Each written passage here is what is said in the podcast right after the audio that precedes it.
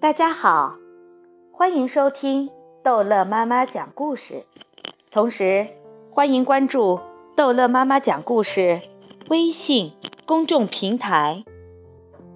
今天，逗乐妈妈要继续讲的是《木偶奇遇记》第十六章。正当可怜的匹诺乔给两个杀人强盗吊在大橡树枝头上，觉得这会儿死多活少的时候，天蓝色头发的美丽小姑娘重新在窗口出现了。她看见木偶给套住了脖子吊着，让北风吹得摇来摇去，太不幸了，不由得很可怜他，于是轻轻拍了三下手掌。这三下手掌一拍，就听到很响的翅膀声音。一只大老鹰风驰电掣地飞了过来，停在窗台上。有什么吩咐啊，我仁慈的仙女？老鹰说着，垂下鸟嘴致敬。因为要知道，这天蓝色头发的小女孩不是别人，正是最善良的仙女。她在这树林。已经住了一千多年了。看见那木偶了吗？给吊在大橡树枝头上的。看见了。那好，马上飞到那里，用你那有力的尖嘴解开那个吊着它的绳套，把它轻轻地放在橡树下的草地上。老鹰飞走了，两分钟就回来了，说：“吩咐我做的。”都给做好了。你觉得他怎么样？还活着还是死了？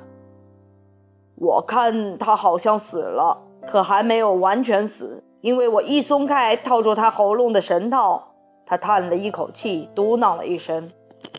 这会儿我觉得好多了。仙女于是又轻轻拍了两下手掌，来了一只很漂亮的卷毛狗。它像人那样用后腿直立的走。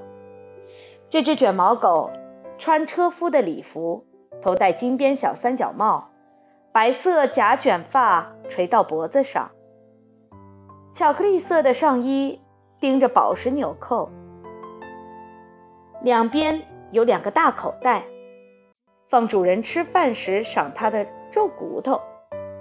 下身穿着一条大红色天鹅绒裤子。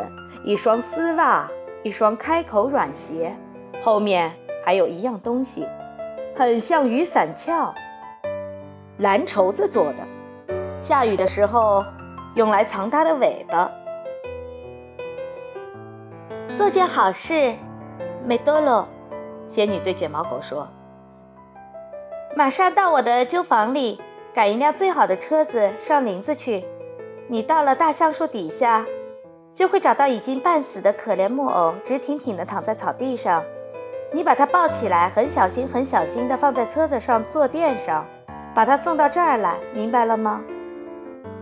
卷毛狗把后面那个蓝绸子尾巴摇了三四次，表示它明白了，然后像闪电似的跑掉了。一转眼功夫，只见旧房里出来了一辆天蓝色的漂亮小轿车。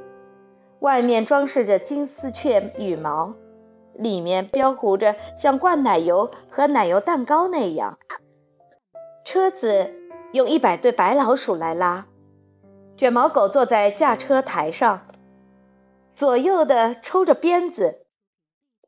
车夫赶路的时候都是这样的。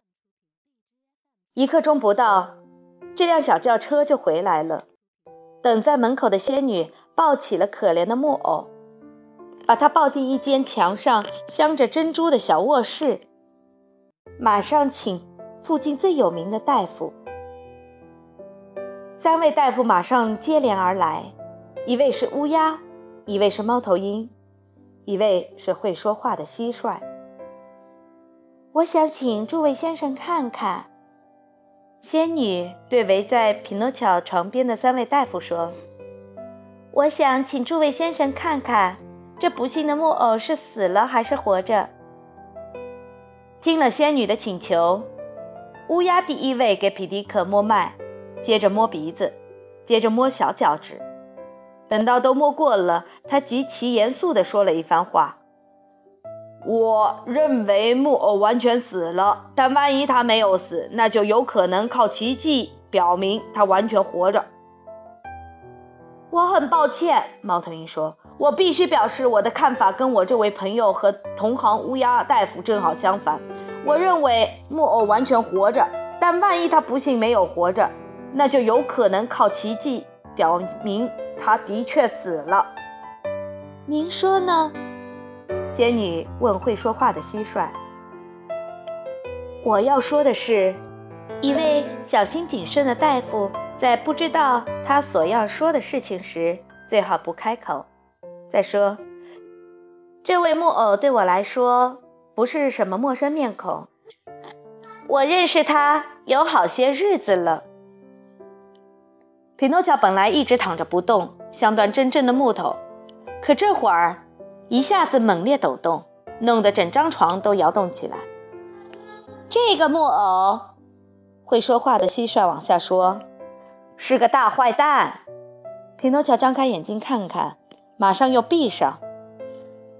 是个无赖，是个二流子，是个流氓。匹诺乔把脸缩到了背底下。这个木偶是个不听话的坏孩子，他要把他可怜的爸爸气死了。他说到这里，只听见屋子里有压抑着的哭声和哽咽声。诸位想象一下，大伙儿有多么惊奇吧？因为他们把被单掀起一点，就看到比诺乔在哭，在哽咽。死人会哭，这就表明他正好起来。乌鸦严肃地说。我只好表示我的看法跟我这位朋友的同行正好相反。